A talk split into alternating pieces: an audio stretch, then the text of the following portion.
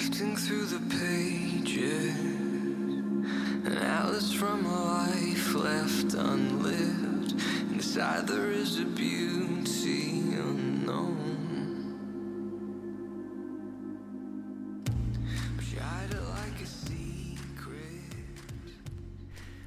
Herzlich willkommen zum Interview-Podcast Phoenix on Air für Stangis und Menschen, die sich für Yoga auf der Matte und im Alltag interessieren. Ich bin heute total happy, dass Annette Hartwig und ich einen Termin gefunden haben. Annette übt und unterrichtet seit über zwei Dekaden Ashtanga-Yoga und fühlt sich seit einigen Jahren zu körpertherapeutischen Methoden hingezogen. Sie empfindet diese Arbeit als eine sehr wertvolle und wichtige Ergänzung zum Yoga. In diesem Podcast konzentrieren wir uns auf das vegetative Nervensystem. Wir sprechen über die Komfortzone, die Lernzone und die Panikzone. Und warum es für dich hilfreich sein kann, die Zusammenhänge besser zu verstehen, erfährst du in diesem Podcast. Viel Spaß beim Zuhören.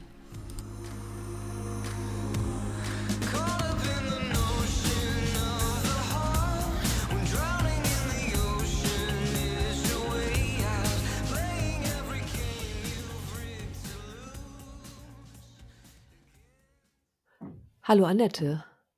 Hallo Inke. Na, ich war jetzt gerade nur ein bisschen irritiert, weil ich dachte, hoffentlich läuft es jetzt mit der Aufnahme, aber es läuft, das ist schon mal super. Ja, schön, dass du Zeit gefunden hast und dass dein Internet funktioniert. Annette ist nämlich gerade wo? Ich bin in Portugal und äh, das hört sich jetzt katastrophal an, wenn man dann denkt, das Internet funktioniert nicht. Äh, aber heutzutage ist es ja so eine fast schon Sicherheit, dass man Mhm. überall immer erreichbar ist. Und ich wohne hier auf dem Land in Portugal und manchmal geht das Internet halt nicht. Das ist Fluch und Segen zugleich. Mhm. Wenn äh, wir eine Aufnahme haben, ist das natürlich nicht so schön. Ansonsten heißt das dann oft auch, gut, dann mache ich jetzt was anderes. Jetzt, dann sitze ich jetzt nicht vorm Rechner, weil das Internet ist gerade langsam oder nicht vorhanden. Also das, das kann auch ein großes Geschenk sein. Ja, das finde ich auch. Außerdem geht das Internet in der Stadt auch manchmal nicht, möchte ich noch mal dazufügen. Das habe ich dann doch relativ häufig hier in Hamburg. Ja, schön, toll. Also, vielleicht magst du dich trotzdem noch ganz kurz vorstellen, obwohl wir ja schon einen Podcast hatten für die eine oder andere Person, die dich vielleicht noch nicht kennt oder schon mal von dir gehört hat. So. Ja, also ich bin Annette und lebe seit ungefähr zehn Jahren in Portugal. Ich äh, unterrichte Yoga und Meditation seit 25 Jahren. Inke und ich haben tatsächlich zusammen Yoga begonnen, was ganz schön ist, dass wir so eine gemeinsame Reise haben und immer wieder miteinander Kontakt haben und uns Mhm. austauschen. Ich habe mit Ashtanga Yoga angefangen und habe mich so in den letzten paar Jahren weiterentwickelt. Ähm, es geht so ein bisschen in andere Richtungen. Es geht mehr in Embodiment und Somatic Experiencing, Traumaarbeit, ähm, Stress Release. Also zu schauen, wie so Yoga in dem heutigen Kontext nicht nur auf Asana fixiert ist, sondern eben auch ganz andere Türen öffnen kann und dadurch äh, wir vielleicht ja spüren können, ähm, wer wir sind und äh, warum wir hier sind. Also was unsere Aufgabe ist im Leben. Also Ja. unabhängig n- nicht nur die Asana, die ja wirklich einen großen Teil auch einnehmen, sondern auch zu gucken, was gibt es noch für Elemente oder Techniken, die hilfreich sind, dass wir wirklich ganz sicher und geerdet in uns sind und äh, uns ausdrücken und ausleben können. Mhm. Ja, schön. Im Grunde hast du ja jetzt schon verraten, worum, äh, worüber wir heute sprechen. Das ist super. Ähm, genau, weil als wir vorhin noch mal gesprochen haben, ging es ja auch darum zu gucken, worüber sprechen wir heute, wie finden wir einen Einstieg und ich finde es halt noch mal spannend, dass wir auch beobachtet haben über viele, na ja, oder über die Dekaden ja mittlerweile schon, dass wir ja auch in also parallel und gleichzeitig unabhängig voneinander in so einen anderen Prozess gekommen sind, ne? Und wo wir ja gemerkt haben, dass bei aller Liebe zum Ashtanga Yoga, dass da vielleicht irgendwie so ein kleines Element fehlt. Kann man das so sagen? Was meinst du? Ja, ich denke, dass es wichtig ist zu schauen, wo das denn herkommt. Und wir haben da ansatzweise auch letztes Mal im Podcast drüber geredet, Ja.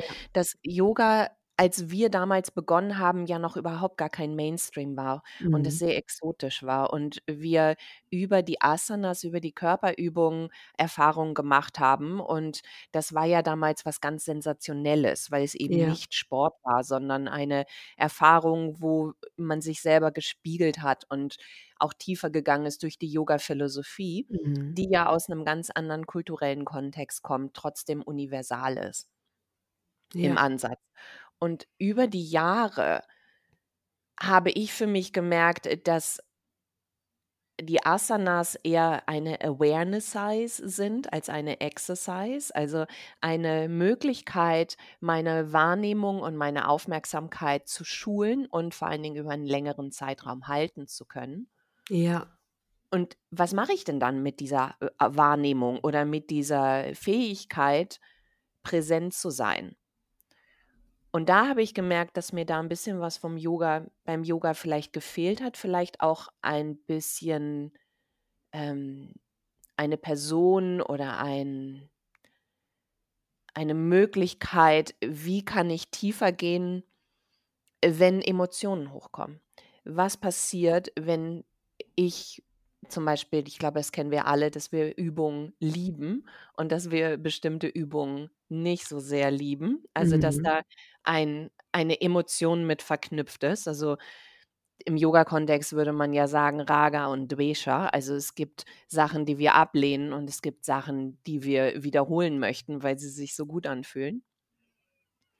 Und im Yoga-Kontext geht es ja so 'n bisschen darum, dass wir Raga und Dvesha auflösen können. Also, dass wir das wahrnehmen und dann 'nen Zustand haben, wo wir in uns verankert sind und wo egal welche Emotion oder welches Gefühl oder was auch grade immer passiert, dass wir das einfach erfahren dürfen, ohne Ja. dass da 'ne Ablehnung oder 'nen Verlangen, mehr davon zu haben, entsteht. Und das ist ja 'ne hohe Kunst. Das ist ja das ist ja krass, sozusagen das Total. das machen zu können.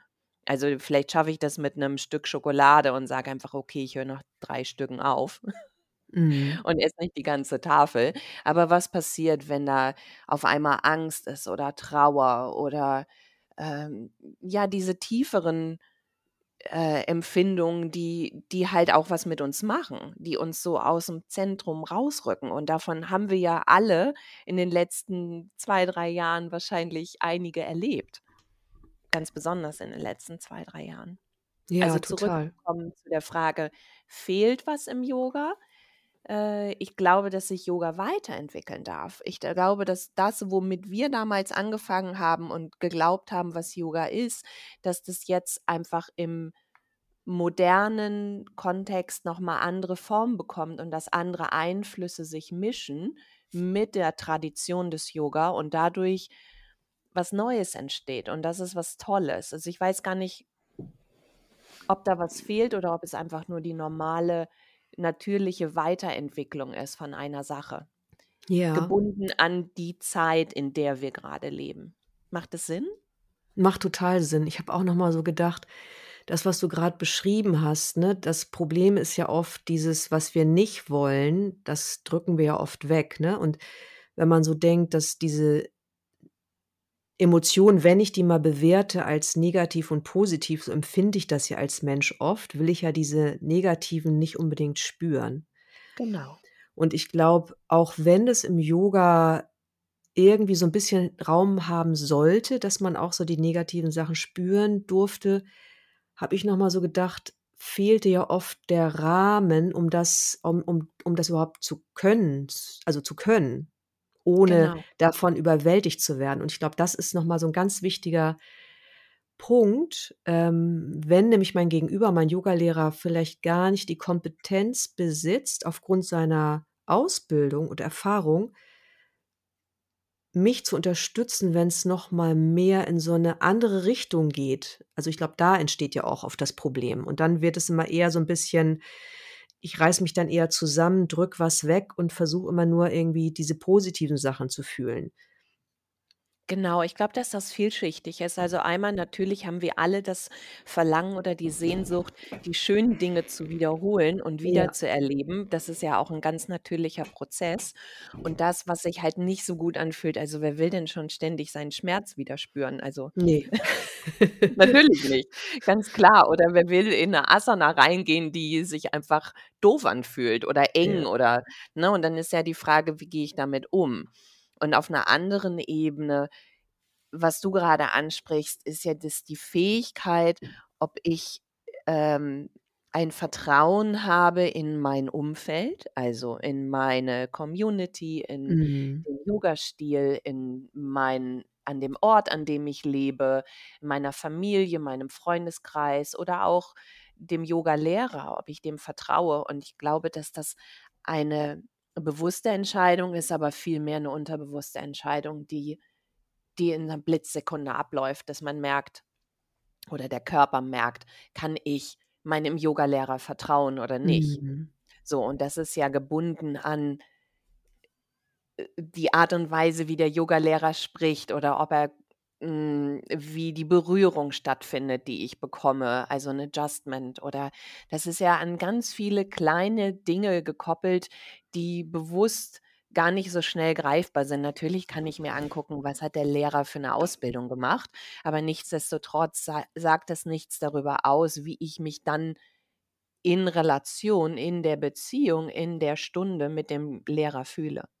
Das stimmt, das möchte ich gar ni da möchte ich gar nicht widersprechen. Ich habe nur gedacht, als ich Ausbildung gewählt habe, war das eher so was wie: Habe ich mich denn damit auch wirklich so umfassend beschäftigt, sodass ich das auch verstehe, was bei meinem Gegenüber wirklich passiert? Weißt du, das meinte ich mit Ausbildung tatsächlich. Mhm.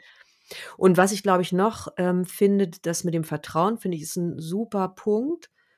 Und es hat ja auch viel mit meinem Vertrauen zu mir selbst und in die Welt grundsätzlich zu tun. Wie gut kann ich Genau. überhaupt vertrauen?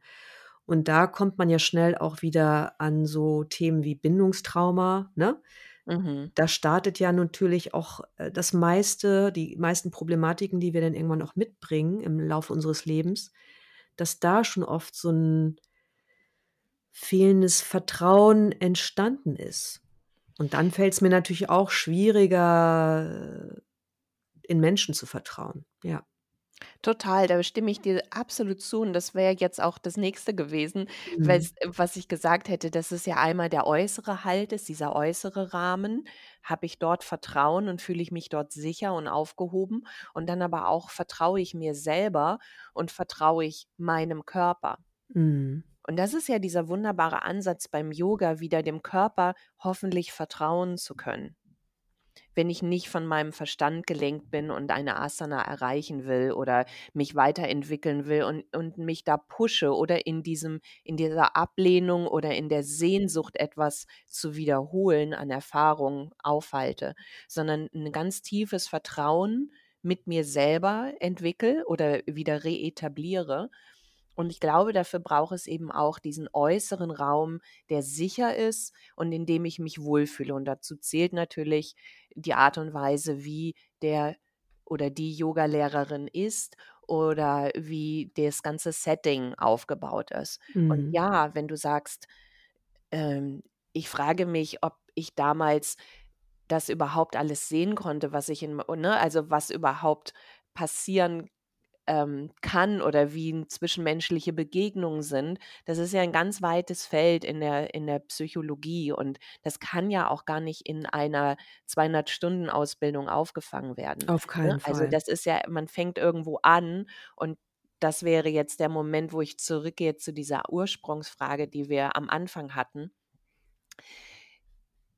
Viele von uns, du, ich und andere Kolleginnen, haben sich weiterentwickelt, haben das Gefühl gehabt, da fehlt vielleicht etwas. Und das hat ja auch damit zu tun dass ich in meinem Prozess von 25 Jahren Yoga äh, Schicht für Schicht tiefer gegangen bin und dann gemerkt habe: „Ah, okay, da kommen natürlich auch 'n paar Sachen hoch, die man vielleicht nicht von denen man nicht dachte, dass sie Yoga sind“, in dem Mhm. Sinne, ne? Also, vielleicht Ja. denkt man am Anfang: „Ach ja, Yoga tut mir gut. Ich gehe raus aus der Stunde, ich bin total entspannt.“ Ja. Und das ist ja auch toll. Man möchte ja diese Entspannung wiederholen, ganz klar. Man möchte sich wohlfühlen, gut fühlen, leicht fühlen, frei, geerdet, entspannt, was auch immer. Und dann irgendwann wird klar, ah, okay, Yoga kann noch so viel mehr. Ich werde vielleicht im Körper fit, ich habe ein größeres Atemvolumen, ich ähm, ich äh, werde flexibler oder mobiler und dann kommen so therapeutische Sa Ansätze ein Mhm. rein und dann irgendwann kommt vielleicht noch mal etwas, wo ich merke: „Ah, ich habe ja ganz schön viele, hm, Gefühle oder Gedanken und bin ich das überhaupt oder wer bin ich eigentlich?“ Und dann Mhm. entsteht ja noch mal 'n ganz anderer Kontext. Und in Ja. diesem Kontext entstehen ja dann oder wahrscheinlich auch schon viel früher entstehen ja Momente, wo ich mich hinterfrage und reflektiere. Und das sind ja die Momente, wo ich lernen darf und wachsen darf. Und für so 'n Lern oder Wachs Wachstumsprozess brauche ich einen sicheren Rahmen. Also, man sagt ja immer, das eine ist die Komfortzone und das andere ist 'ne, ähm also, man lernt nicht in der Komfortzone. Ich würde das 'n bisschen anders beschreiben. Ich würde sagen, es gibt 'ne L 'ne Komfortzone und dann gibt es 'ne Lernzone und dann gibt es 'ne Panikzone. So, und wenn ich in 'ner Panikzone bin, da werde ich nicht lernen. Also, da bin ich nur in 'nem Überlebensmodus. Und es Ja. gibt halt diese Abgrenzung oder 'n diesen Unterschied zwischen Komfortzone, da ist alles gemütlich und das ist entspannt. Und dann gibt es so etwas, wo ich so 'n bisschen aus der Komfortzone rausgehe, aber neugierig bin und wissensdurstig und interessiert und das hat auch was Spielerisches, aber vielleicht auch 'n bisschen so: „Oh, ich bin mir nicht so ganz sicher“, aber es ist Ja. trotzdem noch 'nen sicherer Rahmen. Das finde ich jetzt 'n richtig schönes Bild, muss ich sagen, weil als Ashtangi muss ich ja mal sagen, dass ich oft erlebt habe und ich glaube, das ist auch für einige von uns vielleicht auch so 'n Punkt und auch 'ne Erfahrung gewesen, die du vielleicht auch kennst, dass man so 'n bisschen aus der Komfortzone gleich in 'ner Panikzone war und Ja. dann war das hat das irgendwie nicht funktioniert. Dann habe ich immer gedacht, das liegt an mir, aber es war einfach ne, da kommt man wieder zu diesem Vertrauen und dann doch der Notwendigkeit, sich sicher zu fühlen, um 'n Veränderungsprozess in Gang zu setzen, oder? Total Finde ich ich jetzt glaube richtig gut, ja. ja, und ich glaube, das ist so mein größtes Learning in den in den letzten paar Jahren, dass ich einfach gemerkt habe, so: „Okay, unsere Welt dreht sich immer schneller und es es ist so viel es gibt so viele Anforderungen von draußen und so viel, auf das ich immer wieder neu und frisch reagieren darf oder eben herausgefordert werde im Alltag.“ Und wenn ich dann 'nen Yogastil oder 'nen Yoga mache, was mich aber auch meistens in eher so 'ner Panikzone hält, in eben im Sympathikus Ja. und ich vielleicht durch das Shavasana, durch die Entspannung gar nicht mehr in den Parasympathikus komme, weil ich nur noch 3 Minuten Shavasana mache. Ich übertreibe jetzt maßlos, Oder 1 Minute. ne? Ich überziehe das jetzt einfach mal, um um das um das wirklich plastisch oder bildlich abzu ähm, zu erstellen. Und jetzt habe ich grad den Faden verloren, jetzt muss ich mich kurz wieder sammeln. Ähm Du bist, äh Ja, das genau. um den also, dieses mit dem Para also, Sympathikus, Pa ne, äh, Panikzone, du bist im Sympathikus und schaffst es gar nicht mehr, in den Parasympathikus zu kommen. Genau, in so 'ne Entspannung, aber in nicht in 'ne Entspannung, wo ich kollabiere, sondern eine Entspannung, in der ich A wahrnehmen kann, in der ich spüre, Ja. in der so 'n Dialog im Außen und Innen stattfindet. Und für mich, das kann ich absolut bestätigen, war das oft so, dass ich oder Yoga Ashtanga Yoga ist ja sehr dynamisch, ist sehr yang, ist sehr, ähm sehr stark im Sympathikus und es ist so wichtig zu lernen, wie kann ich denn aktiv sein, aber gleichzeitig entspannt? Ja. Also, wie kann ich wach sein und gleichzeitig aber nicht in die Panikzone zu gehen nämlich in diesem in dieser Lernzone, in diesem wachen, klaren, empfangenden Zustand. Also, es geht ja dann eher darum, etwas wieder zu sein, anstatt etwas zu machen. Und natürlich verliert sich das super schnell im Ashtanga. Also, das ist ja, wenn ich mich die ganze Zeit bewege. Ja, ich glaube, das eine ist dieses äh, das Bewegen und ich glaube aber noch schwieriger ist ja der Aspekt, dass Ashtanga Yoga dann doch 'n Tick dazu tendiert, unser Ego 'n bisschen aktiver zu halten als notwendig. Und man vielleicht eher dazu geneigt ist, 'n bisschen zu viel zu machen. Das würde ich mal sagen, das habe ich also bei mir beobachtet früher, ne, irgendwann dann nicht mehr, aber bei meinen Teilnehmern merke ich, ist das immer wieder auch so 'n Thema. Was hat dich denn dazu gebracht, dass du gemerkt hast: „Ah, ich pushe zu doll oder ich, ähm ich ne, also ich gehe ich gehe, äh, über meine Grenze hinüber oder ich ich bin gar nicht mehr in diesem“ wenn wir das in diesen, ne, Lern oder Komfortzone n bei dieser bei dieser Idee, bei diesem Bild belassen wollen. Woran hast du das gemerkt? Also, ich glaube, ich hatte wirklich Glück mit ähm, ich habe ja 'ne Zeit lang viel mit John Scott gearbeitet und ich weiß noch, als wir in Neuseeland waren, da haben wir so 'n Zwei-Monats-Training gemacht und wir waren 10 Leute, da war David Kyle auch noch dabei. Es war wirklich richtig, richtig toll. Und John hat uns zum Beispiel immer gestoppt, wenn wir nicht mehr vernünftig ruhig atmen konnten. Mhm. Hat er immer gesagt: „You stop now.“ Ne? Wenn du 'n Mund aufgemacht hast oder rot geworden bist im Gesicht Mhm. oder so, ne? So, und dadurch hat er, finde ich, extrem also mi mir noch äh, mir noch mal bewusst gemacht, dass ich über die Atmung durch 'n ruhiges Atmen wirklich gut steuern kann und mir noch mal wirklich bewusst darüber bin, wo heute meine Ausdauer steht. Und so, dass ich übe, dass ich danach entspannt bin. Und Mhm. wenn ich nicht entspannt bin, weiß ich natürlich, ich habe zu viel gemacht oder ich habe nicht gut a nicht gut geatmet oder nicht so geatmet, wie es meinem Körper eigentlich guttut. Also, der hat eigentlich für mich wirklich tatsächlich, äh, 'n ganz großen Einfluss darauf gehabt, dass ich darauf immer mehr geachtet habe. So, Mhm. und dann kam halt einfach dazu, dass ich ja auch, ähm, Probleme hatte, damals schwanger zu werden. Und dann habe ich ja angefangen mit Pranayama und dann habe ich natürlich über das Hatha-Yoga, ne ich war ja beim Kavayardam-Institut, die unterrichten klassisches Hatha-Yoga und Pranayama da noch mal viel mehr verstanden über das, vegetata vegetative Nervensystem, wie das funktioniert und dass Ashtanga-Yoga leider oft eher in den so 'ne nicht gute Richtung gehen kann. Und dann habe ich das, was ich da gelernt habe, immer mehr in meine eigene Ashtanga-Praxis übertragen, weil ich dachte: „Nein, ich glaube, das kann man auch anders machen.“ Und für mich hat's dann auch funktioniert. Mhm. So. Das ist Und total schön. ja, und das hat natürlich auch dazu geführt, dass ich, ähm, weniger gemacht habe, ähm, und mich dann einfach auch gefragt habe: „Sind mir die Asanas jetzt noch so wichtig? Nö, eigentlich nicht“, ne? Und natürlich immer mal wieder so 1, 2 Herausforderungen beim Üben, aber dann eher so in der Lernzone, wie du das jetzt so schön gesagt hast. Und das finde ich also wirklich dieses Spielerische und nicht: „Ich muss das jetzt machen, damit ich besser werde“, sondern: „Ich gucke mal, was heute geht“, ne? So was Freudvolles, Neugieriges und dann so: „Ah, heute geht's, heute nicht, macht aber nichts. Ich mache jetzt weiter oder Mhm. ich höre jetzt auf.“ Das fand ich tatsächlich für mich weil ich auch immer wieder zwischendurch so 'n Gefühl hatte von: „Was mache ich hier eigentlich? Ich bin total kaputt“, ne? Und da habe ich Mhm. mich schon auch recht am Anfang gefragt: „Ist das jetzt das Ziel? Das ka irgendwie macht das ja überhaupt keinen Sinn.“ Mhm. Ja.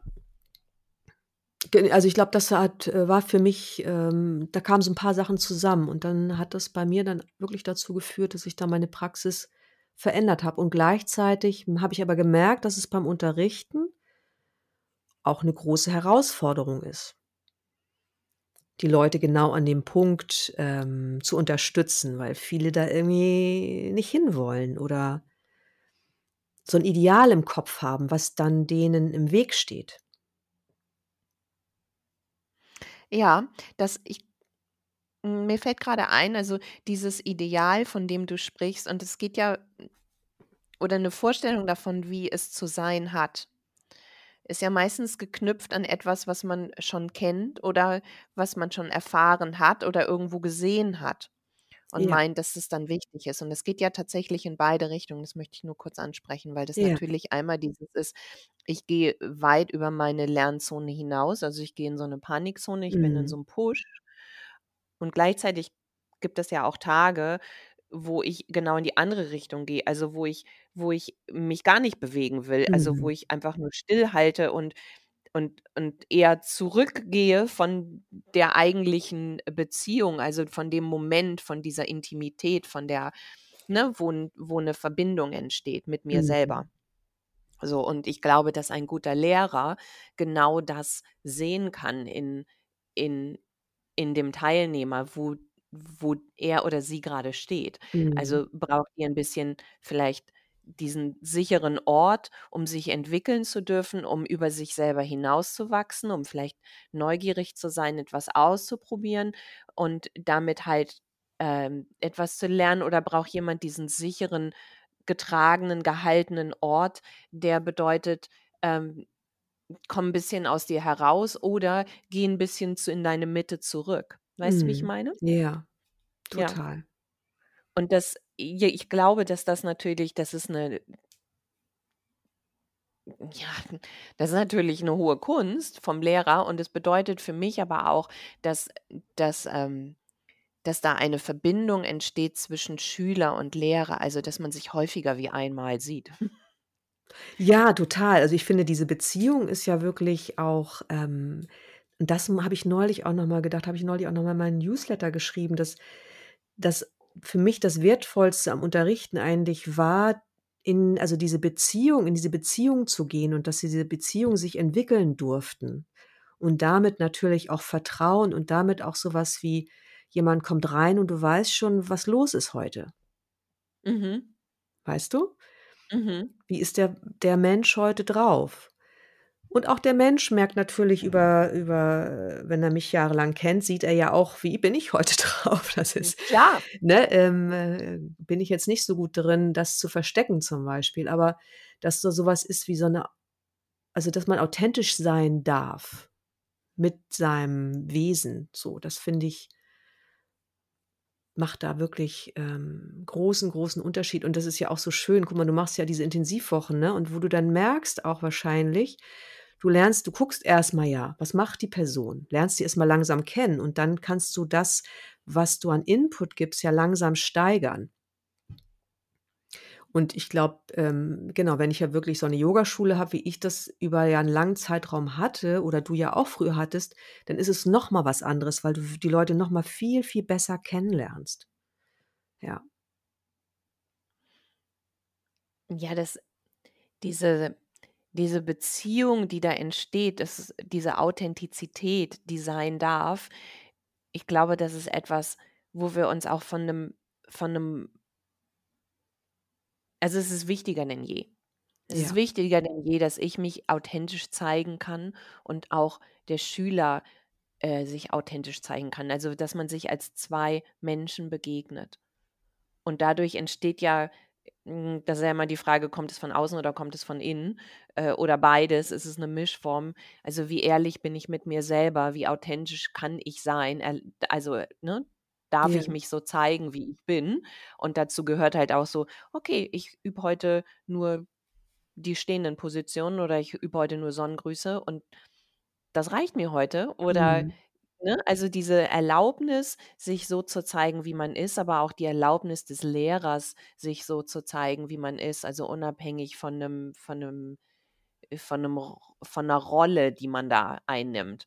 Und ich glaube, dass das der Moment ist, wo halt wo man sich weiterentwickeln darf und sich begegnen darf und sich einfach nur begegnen darf in dem Ist-Zustand. Ja. So und das ja klar, das hat damit natürlich damit zu tun, wie bin ich grade drauf oder wie, ne, kann ich diesen Raum kann ich diesen Raum in mir selber kultivieren, diesen Mhm. freien, offenen Raum? Und der schwappt ja dann auf alle anderen der schwappt ja aus über meine Hautgrenze hinaus und andere nehmen das ja wahr. Ja, und das ist halt einfach auch wirklich 'n schöner Zustand für alle Beteiligten eigentlich. Ich weiß noch, eine Total. Teilnehmerin hat mal gesagt, äh, über das Yoga-Setting bei uns „a safe and friendly space.“ Und habe ich gedacht: Mhm. „Das ist mal 'n Kompliment.“ Das Ja. ist 'n total total schönes Kompliment. Und darum geht es doch, also, nicht nur im Yogaraum, sondern auch im Alltag. Also, kann Mhm. ich Begegnungen haben, wo wo man sich wohlfühlt, also, ne? Ja. Und da jetzt komme ich darauf zurück, wo worüber ich am Anfang geredet habe. Es ist das läuft ja unbewusst ab. Ich weiß ja ich weiß ja im ersten Moment, wo ich eine neue Person sehe, o ob ich die mag oder nicht. Und das hat ja Mhm. nicht damit zu tun, welche Klamotten die anhat oder wo die herkommt, sondern das Mhm. ist ja da ist so 'n da läuft unterbewusst halt ganz viel ab, ob man sich mit dieser Person sicher fühlt oder nicht.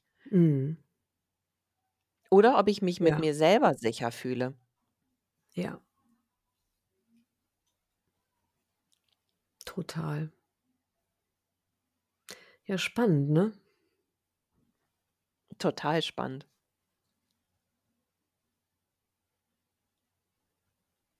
Weißt du, ich frage mich manchmal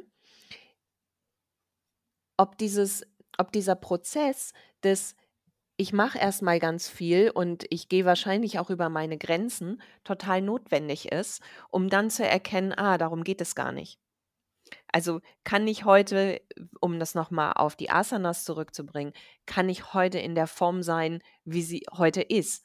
Und kann ich die annehmen, wie sie ist? Also, dass es gar nicht darum geht, etwas auszuführen, sondern eher etwas zu empfangen. Und damit in mich in ein diesem Lernprozess befinde oder in diesem Sein-Prozess anstatt in der Panikzone. Mhm. Das das stimmt und ich glaube auch, dass viele von uns tatsächlich auch, ähm, grundsätzlich dazu neigen, dass sie zu viel machen müssen. Also, so was wie sie müssen erst mal über ihre Grenzen rübergehen, damit sie über erst mal was merken: „Okay, das war jetzt zu viel“, ne? Genau. Und dann zurückzugehen. Und wenn du das überlegst ich weiß noch, das hatte, ähm hat auch ich glaube, das hatte John auch damals gesagt über, ähm wie hieß er denn noch, der Jivamukti-Typ? David. Ah, David, äh, Gannon. Mhm. äh, David Gannon, genau. Und dass Pattabhi Jois also, dass der so, ähm, gebrannt hat als junger Mann, der musste halt einfach der war bei Pattabhi Jois und Pattabhi Jois hat ihm einfach viel zu viele Asanas gegeben, weil der brauchte das, weil der sich gar nicht spüren konnte damals, weil er so jung war und so wild, ne? Das fand ich irgendwie auch so 'n spannendes Bild und ich glaube, davon gibt's ja ganz viele Menschen. Aufgrund ihrer Sozialisation, aufgrund ihrer Persönlichkeit, dass es eher so was wie 'n zu viel ist und dann deutlich dieses: „Okay, das war jetzt wirklich viel zu viel und jetzt gehe ich langsam zurück, weil ich spüre mich jetzt auch, wenn ich wenn ich es nicht übertreibe.“ Und das fühlt sich gut an, weil das hat ja auch viel mit so 'ner Angst zu tun, mich wirklich in meinem tiefen Inneren zu spüren. Mhm.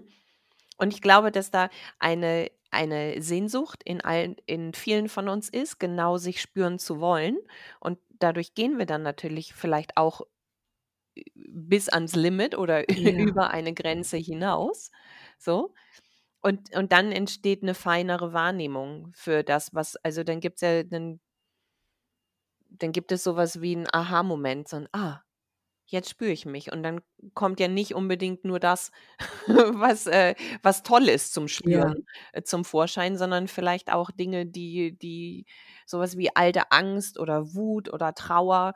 Und, ähm, ich vielleicht ist das auch einfach ein Moment, wo wir uns selber, ähm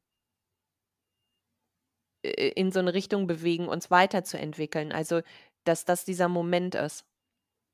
Und dass da 'ne ganz feine Linie ist zwischen bin ich jetzt, äh ne, ist das jetzt 'ne Panik oder 'ne Lernzone? Mhm. Und dass wir alle diese diese diesen Wunsch in uns haben, uns spüren zu wollen. Meistens natürlich mit der Idee, sich gut zu fühlen. Ja, natürlich. Gut fühlen ist immer besser. Das sagt mein Sohn schon immer. Also, ich glaube, das ist nie beliebt wirklich, sich nicht gut zu fühlen. Aber dieses sich nicht gut zu fühlen, ist wenn man das dann erst mal zulässt, ist es ja oft so, dass es auch was Befreiendes hat, ne? Ja, meine Erfahrung ist in den letzten paar Jahren, dass, ähm, Gefühle immer sicher sind, auch wenn wir davor Angst haben, dass es wirklich sicher ist zu fühlen, weil, äh, es ist es ist ja nur etwas, was ich, äh, grade in diesem Moment erlebe und es wird sich auch wieder ändern. Ja. So, und, kann ich kann ich das selber halten? Also, kann ich dadurch kann ich mich selber halten oder habe ich ein Umfeld, das mich dann supportet und hält? Mhm. Indem ich sage so: „Hey“ dass ich dich anrufe und sage: „Inke, Mhm. mir geht's grade nicht gut.“ Mhm. Und wenn ich das nicht schaffe, das selber zu halten durch Mhm. unsere Beziehung, kann ich das dann halten und darf dann diese Emotionen, also diese Wut oder Trauer erleben. Ja. Und dadurch entsteht ja dann 'nen 'nen 'ne Erfahrung, wo ich merke: „Ah, es war gar nicht so schlimm.“ Also, es hat ja dann im Endeffekt, wenn ich dann da durchgegangen bin, etwas Befreiendes. Total. Richtig, richtig doll.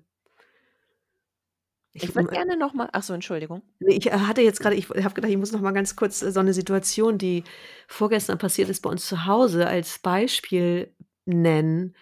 Mein Sohn war irgendwie nicht gut drauf und dann ist er auf einmal komplett durchgedreht, weil er da er darf gar nichts. Alle dürfen immer Fernsehen, nur er nicht und er darf gar nichts und er hat die gemeinste Mutter der Welt und so weiter. Und dann ist er total durchgedreht und glücklicherweise war 'ne Freundin von mir da, mit der er sich sehr, sehr gut versteht, weil ich dann schon wieder irgendwie so angetickert war. Und dann hat er auf einmal so geschrien und geweint und dann hat sie ihn so, ne, auf 'n Schoß genommen und gestreichelt. Dann habe ich mich dann auch, als ich mich wieder 'n bisschen distanzieren konnte von meinen eigenen Emotionen, konnte ich mich dazusetzen. Und dann hat er geweint und geweint und wir haben ihn beide nur getröstet und seinen Schmerz anerkannt. Und das war und dann kam nämlich raus, warum worum's eigentlich ging. Und das war so schön. Und danach so nach 'ner Dreiviertelstunde, dann war er fertig und dann ging's ihm super. Das war so schön zu sehen, ne, dass dieses dieser Raum dann waren wir einfach nur da und er durfte einfach mit seinem ganzen Scheiß da sich so ausweinen und danach ging's ihm blendend. Das war wirklich 'n ganz schönes also, ne, mit Abstand noch mal wieder und eigentlich brauchen wir Erwachsenen das ja auch. Mhm. Dieses Gehaltensein, gehalten werden. Ja. Und da so durchgehen dürfen. Mhm. Und dabei nicht bewertet zu werden. Genau, Mhm. ja. Das ist Mhm. nämlich der wichtige Unterschied, das nicht bewertet werden. Und es ist so, wie es ist und es ist nicht angenehm und es geht auch vorbei. Ja. Mhm. So, jetzt wollte ich was wolltest du noch mal sagen? Na, ich hänge grade noch so an dei an der an dem Beispiel, was du gesagt Mhm. hast, weil das so weil das so schön ist, ne? Also, ich denke, dass das 'ne großartige Fähigkeit ist als als Eltern oder als, äh als Mensch allgemein, als Freundin, als Partner in der Familie, in der Gemeinschaft, äh, eben diesen Raum zu schaffen, wo die andere Person damit sein darf. Mhm. Ja, ah ja, das ist total schön. Ne, und ich finde auch mit Abstand und das merke ich bei mir immer wieder, es geht immer nur, wenn ich auch in der Ruhe bin, dann kann ich diesen Raum ähm, halten. Und wenn ich merke, ich bin selber irgendwie im Stress, dann bin ich ja nicht so cool, ne? Dann triggert mich das an, weil dann stört das erst mal, dass einer da so durchdreht. Das heißt, ich muss dann ja auch immer wieder 'n Schritt Schritt zurückgehen und gucken: „Okay, das hat jetzt eigentlich gar nichts mit mir zu tun. Die andere Person ist jetzt in Not und mein Job ist jetzt einfach da zu sein.“ Mhm. Mhm. Und es nicht verändern zu wollen. Mhm. Oder zu müssen. Total. Und das lerne ich natürlich in der Regel, wenn ich dann so Einzelarbeit mache, oder? Also da lerne ich das ja noch mal, glaube ich oder so kenne ich das zumindest in den therapeutischen Ausbildungen, da lernt man ja genau das. Und wenn ich natürlich persönlich nicht involviert bin, fällt mir das ja in der Regel auch leichter. Ja, und ich denke, dass das etwas ist, wenn wir jetzt noch mal zum Anfang, ähm, des Gesprächs zurückkommen, warum sich viele von uns weiterentwickeln oder weil Yoga nicht nur das Absolute ist und es eben noch so viel mehr gibt, ist das nämlich genau dieses Raum halten und es nicht persönlich nehmen, nicht nur eine Rolle zu haben als Lehrer oder versuchen, etwas zu vermitteln, sondern diese Durchlässigkeit, also zwischen mit was kommt denn die Person in den Raum? Ja. Und womit komme ich in den Raum? Und wie können wir hier beide eine einen Moment haben, wo wo wir fließen dürfen? Also Mhm. mein Beispiel wäre da, jemand kommt, äh, in in ein Intensive und dann kann ich natürlich in der 1. Stunde sofort alle meine ich sehe etwas und denke: „Ah, okay, hier kann der Fuß anders stehen und hier könnte die Person langsamer oder schneller atmen“, oder was auch immer. Aber das entsteht ja eher aus so 'ner Korrektur heraus oder so 'm ich muss was verändern. Das ist ja das Gegenteil von da ist ein Raum, wo man sein darf. Also, Ja. wäre es ja viel schöner, wenn eine Person zu mir in den Raum kommt, zum Yoga, und ich sie in ihrer Ganzheit sehe und sehe so: „Ah, die Person übt Yoga und bewegt sich und ist hier, er ist präsent und dass es gar nicht darum geht, irgendetwas zu korrigieren, sondern erst mal nur, dass die Person ankommen darf. Weil Mhm. meistens kommen die ja zu mir nach Portugal. Das heißt, die sind gereist im Auto, im Flugzeug, mit der Bahn und man braucht ja eh paar Tage, um sich zu orientieren an 'nem neuen Ort. Auch wenn man an dem Ort schon mal war, braucht man trotzdem immer paar Tage, um wirklich anzukommen. Ja, Man klar. sagt ja auch so, die Seele reist so hinterher und dann einfach nur diesen Raum zu haben, wo die Person hingehen kann, um sich zu spüren. Um sich zu erleben, ohne dass ich etwas mache. Außer Mhm. dass ich mit präsent bin und diesen Raum halte. Also, ähnlich wie du das grade gesagt hast, was du mit deinem Sohn erlebt hast vor Mhm. paar Tagen. Dieses es darf alles sein, so wie es ist und es ist grade gut. Und dann, wenn wir 'n bisschen paar Tage miteinander, äh, verbracht haben, dann sehe ich, wie die Person übt oder ob das ist das 'n Muster? Wiederholt sich das oder war das nur 'ne Tagesform? Und dann kann ich gucken, ob da 'n Dialog entsteht und wir zusammen etwas Neues herausfinden und entdecken. Und Mhm. das ist ja etwas, was zum Beispiel am Anfang in so 'ner 2 oder 500 Stunden Ausbildung, zumindest war das bei mir damals so das wurde in Ansätzen vermittelt, aber da ging es ja erst mal darum, wie funktioniert der Körper und wie sind die Asanas aufgebaut und habe ich 'n eigenes Practice und kann das regelmäßig sein und kann ich Meditation üben? Kann ich 'n Moment stillsitzen und einfach beobachten und was passiert eigentlich alles in mir? Und das kommt ja erst mit den Jahren diese Ja. Entspannung, nicht das, was man alles gelernt hat, sofort weiterzugeben. Ja. Sondern sich nämlich genau wie du beschrieben hast, zurückzulehnen und zu sagen: „Okay, ich halte jetzt diesen Raum und alles darf sein.“ Und genau Total. dadurch entsteht ja Vertrauen, weil es ist nicht: „Du hast was falsch gemacht, du musst das verändern oder das darfst du nicht fühlen“, sondern es ist dieses: „Hey, du bist genauso richtig, wie du bist und mit all dem, mit dem du kommst und du darfst das hier grade einmal alles auspacken, durchleben und durch dieses Erleben und durchlaufen lassen“ hast du danach vielleicht was über dich erfahren, entdeckt, dich wohlgefühlt und gehst raus Mhm. und bist entspannter, leichter, freier, geerdeter, liebevoller, mitfühlender, was auch immer grade ist, um um in dieser Fülle sein zu dürfen. Voll schön. Eigentlich ist das ja Yoga. Genau, genau. Und was ja nur in den was dann was dann ja in den Weg kommt, ist nämlich diese äh, diese Idee, ich müsste etwas verändern als Schüler oder als. Lehrer, ne? Dann komme ich in diesen Push hinein, dann will ich mehr erreichen oder ich möchte als Lehrer dem Schüler möglichst viel mitgeben wollen. Und darum geht es aber alles gar nicht, sondern Mhm. es geht darum: Kann ich diesen Raum mit mir in mir selber halten, in dem alles sein darf? Und wenn ich das kann, dann kann ich das natürlich auch im Außen. Kann ich den Raum halten? Und ich glaube, das ist essenziell heutzutage. Und ich glaube, dass nicht nur heutzutage, sondern schon immer, einfach Raum halten zu können. Mhm. Das bedeutet, ich kann mich zurückziehen, nicht im Sinne von: „Ich bin nicht mehr anwesend“, sondern ich kann rauszoomen aus der Situation, um es dann nicht persönlich zu nehmen, sondern ich werde Beobachter, aber nicht Beobachter oben von so 'nem Regal aus, wo ich Mhm. von oben auf 'ne Situation rauf gucke und und nicht mehr verbunden bin, sondern hm, ich weiß gar nicht, wie ich's beschreiben soll. Ich bin ich zoome raus, aber ich bin gleichzeitig ganz nah und präsent und ich kann wahrnehmen und fühlen. Also, ich Ja. bin ich bin in der Situation drin und gleichzeitig gibt es 'ne Instanz, die das beobachten kann. Und dadurch entsteht 'nen Puffer oder 'nen Raum. Weißt du, was ich meine? Ja, total. Und das heißt nicht gleichzeitig, ich muss den Kontakt abbrechen oder, Genau. ähm, total in Widerstand gehen oder so. Genau. Und wenn ich das Mhm. jetzt auf meine eigene Praxis beziehe, dann ist das ja genau dieses so: „Okay, was mache ich hier eigentlich? Und bin ich noch in Kontakt mit mir selbst oder versuche ich etwas zu erreichen oder versuche ich etwas nicht zu spüren?“ Weil dann halte ich ja diesen Raum auch nicht mit mir. Mhm. Und dann gehe ich aus dem Kontakt raus und Yoga ist ja im Kontakt sein. Ja.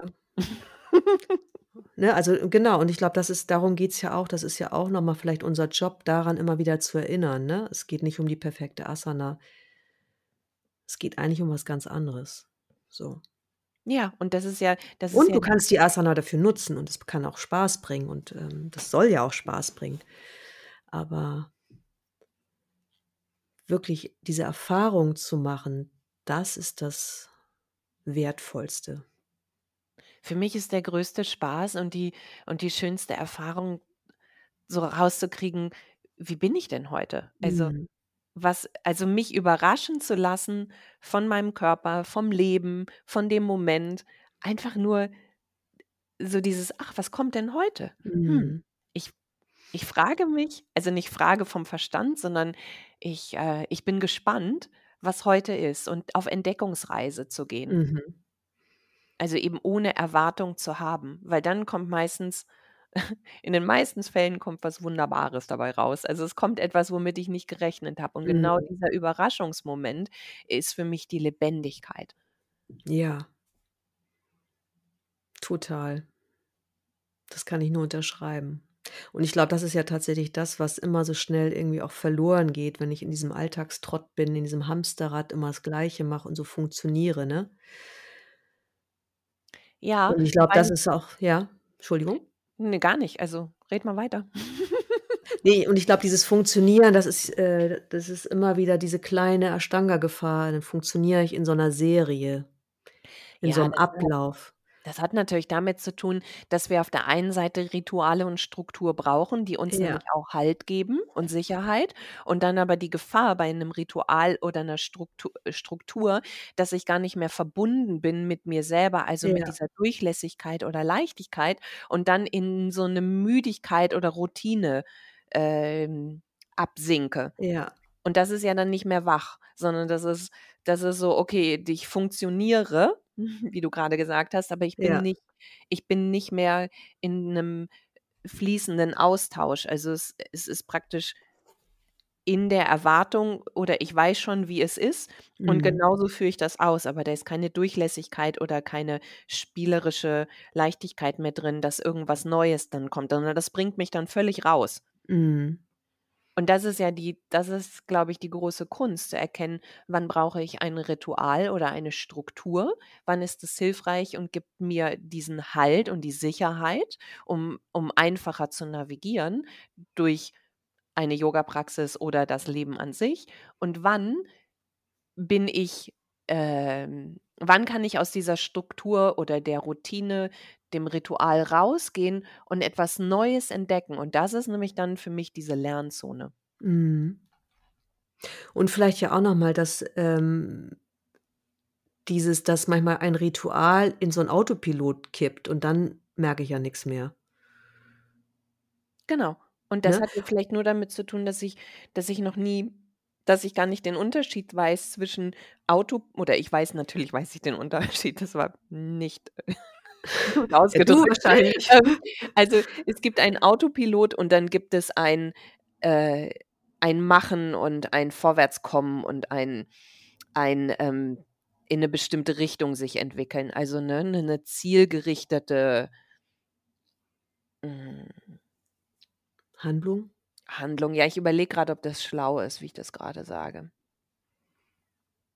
Also, 'n Autopilot, wo man nicht so wach ist, wo man das einfach wo man funktioniert, Ja. wo das so läuft.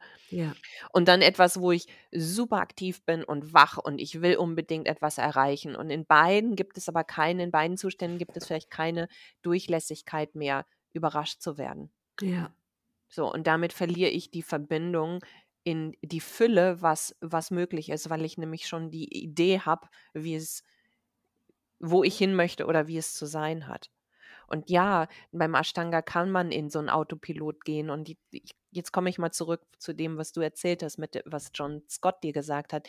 Die Mhm. Atmung ist ja eine Körperfunktion, die von alleine läuft und die wir beeinflussen können. Und in dem Moment, wo ich mit der Atmung bin und sie beobachte und sie vielleicht auch lenke mit Hilfe von der Ujjayi-Technik kann ich gleichzeitig so fein wahrnehmen, dass sie trotzdem noch dass da so 'ne Durchlässigkeit entsteht und mich die Atmung vielleicht überrascht, dass sie Mhm. vielleicht irgendwo hinfließt, wo ich noch gar nicht wusste, dass ich dorthin atmen kann oder dass Mhm. dort Raum ist. So. Ja. Also, dass ich dem folge. Und das finde ich das Schöne beim Ashtanga, dass durch eine feste Struktur Feinheiten klarer werden können oder offensichtlicher, weil es nicht mehr so sehr um das Grobe geht, weil das ist ja in dem Moment definiert. Und dann Mhm. geht's zurück zur Atmung. Und die Atmung kann von alleine fließen und ich kann aber auch mit der Atmung sein. Und ich kann sie auch lenken und da diesen Tanz zwischen wie viel gebe ich dazu, wie viel bin ich Beobachter, wie viel darf das von alleine fließen, wie viel helfe ich oder ermutige ich meine Atmung in bestimmte Räume zu fließen oder mich ne, dass dieser Flow entsteht und dass Ja. die Energie wieder fließen darf. Also, das finde ich, ist eine der schönsten Dinge im Ashtanga. Total, das finde ich auch. Und dann bist du ja auch wieder in diesem spielerischen Zustand wo du einfach so wach bist und präsent und im im Spüren bist, ne?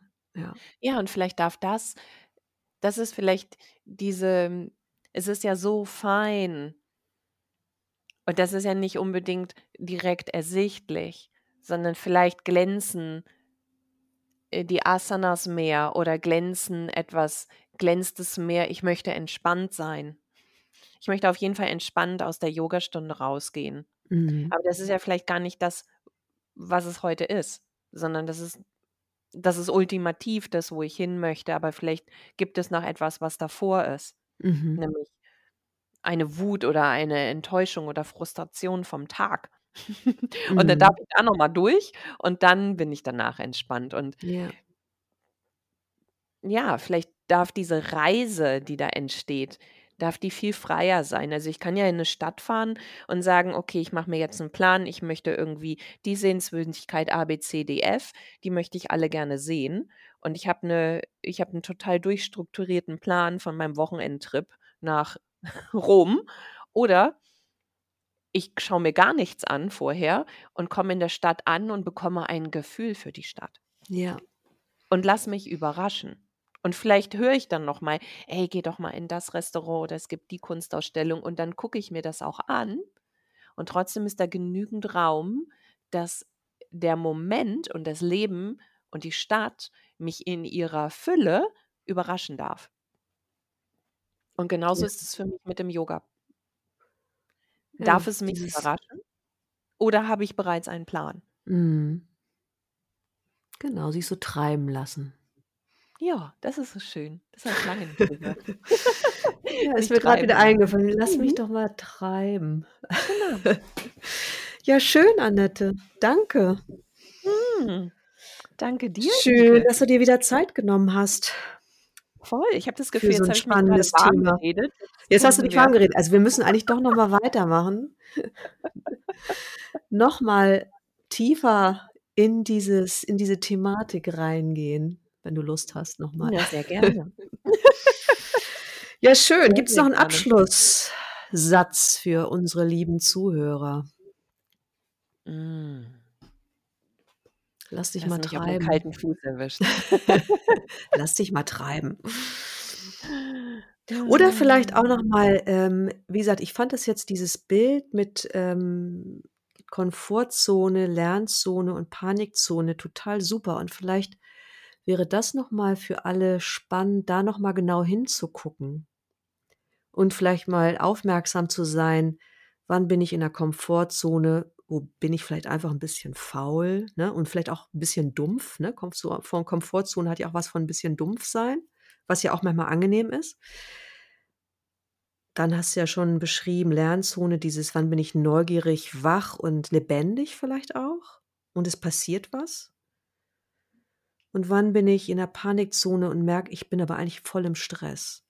So, das finde ich Ja. eigentlich vielleicht ganz schön, das das noch mal so als Impuls mit rauszugeben. Mhm, das finde ich auch ganz schön und vielleicht würde ich mich da anschließen und sagen, dass in der Komfortzone gibt es etwas, was, äh, grade nicht gesehen werden möchte als Ja. Frage.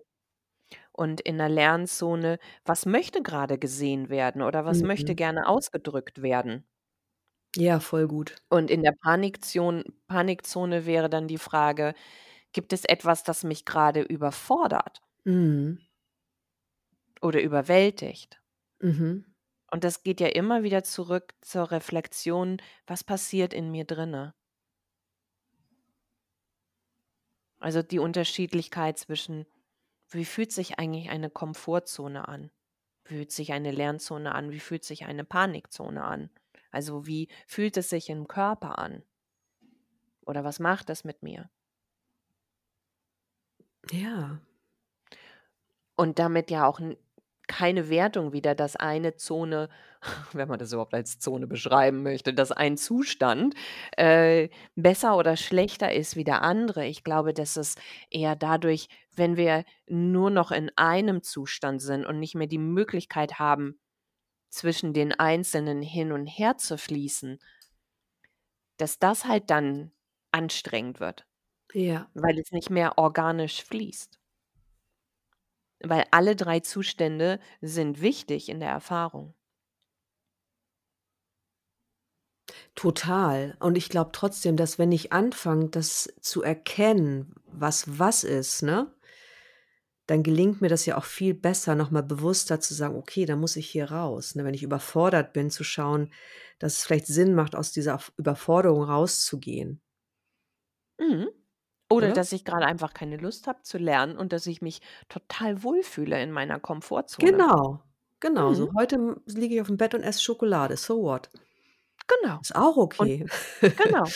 Ja, und ich glaube, dass das noch mal wichtig ist zu sagen, dass es jeder Mhm. Zustand ist absolut wertvoll. Ja, Ja, nur dass es dass, äh, wir schauen dürfen, wie wie fühlen sich diese einzelnen Zustände an und darf sich das fließend verändern, sogar ohne dass ich was mache, sondern dass einfach der natürliche Rhythmus ist. Und dass es ja, bestimmte Bedürfnisse zu bestimmten Zeiten gibt. Vielleicht muss ich auch mal zwischendurch in 'ne Panikzone, ja, einfach um ja, aufzuwachen, ja, das stimmt. ne? So. Manchmal ist es so, ja. Ja, haben wir alle. Also, ich habe auch Mhm. Tage, da da gehe ich auf die Matte und ich weiß, ich muss einfach heute mal arbeiten. Mhm. So und auch ne, einfach um Mhm. um irgendwie in Kontakt zu gehen. Und dann gibt es andere Tage, wo ich einfach nur sitze für 'ne Stunde und dadurch in Kontakt gehe. Mhm.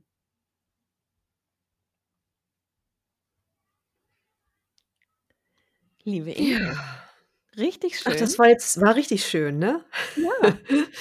Ich Ja, weiß noch, wir schön. wollten eigentlich über was anderes reden und jetzt sind genau. wir jetzt sind wir nämlich in was, äh, Neues reingeflossen und das ist ja auch immer so schön, das einfach dann laufen zu lassen, sich Ja, treiben zu lassen. total. Das bringt richtig Spaß. Mhm. Ja, vielen, vielen Dank für deine Zeit, liebe Annette. Und ich hoffe, dass wir uns noch mal treffen Ja, vielen Dank für das schöne demnächst. Gespräch.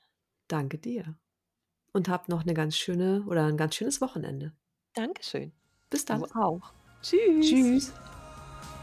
Das war eine Folge aus dem neuen Podcast-Format Phoenix on Air von und mit Inke Schenner. Wenn dir die Folge gefallen hat, freue ich mich über eine Bewertung. Und wenn du Lust hast, auch die nächsten Folgen zu hören, kannst du den Podcast auch gerne abonnieren. Vielen Dank fürs Zuhören.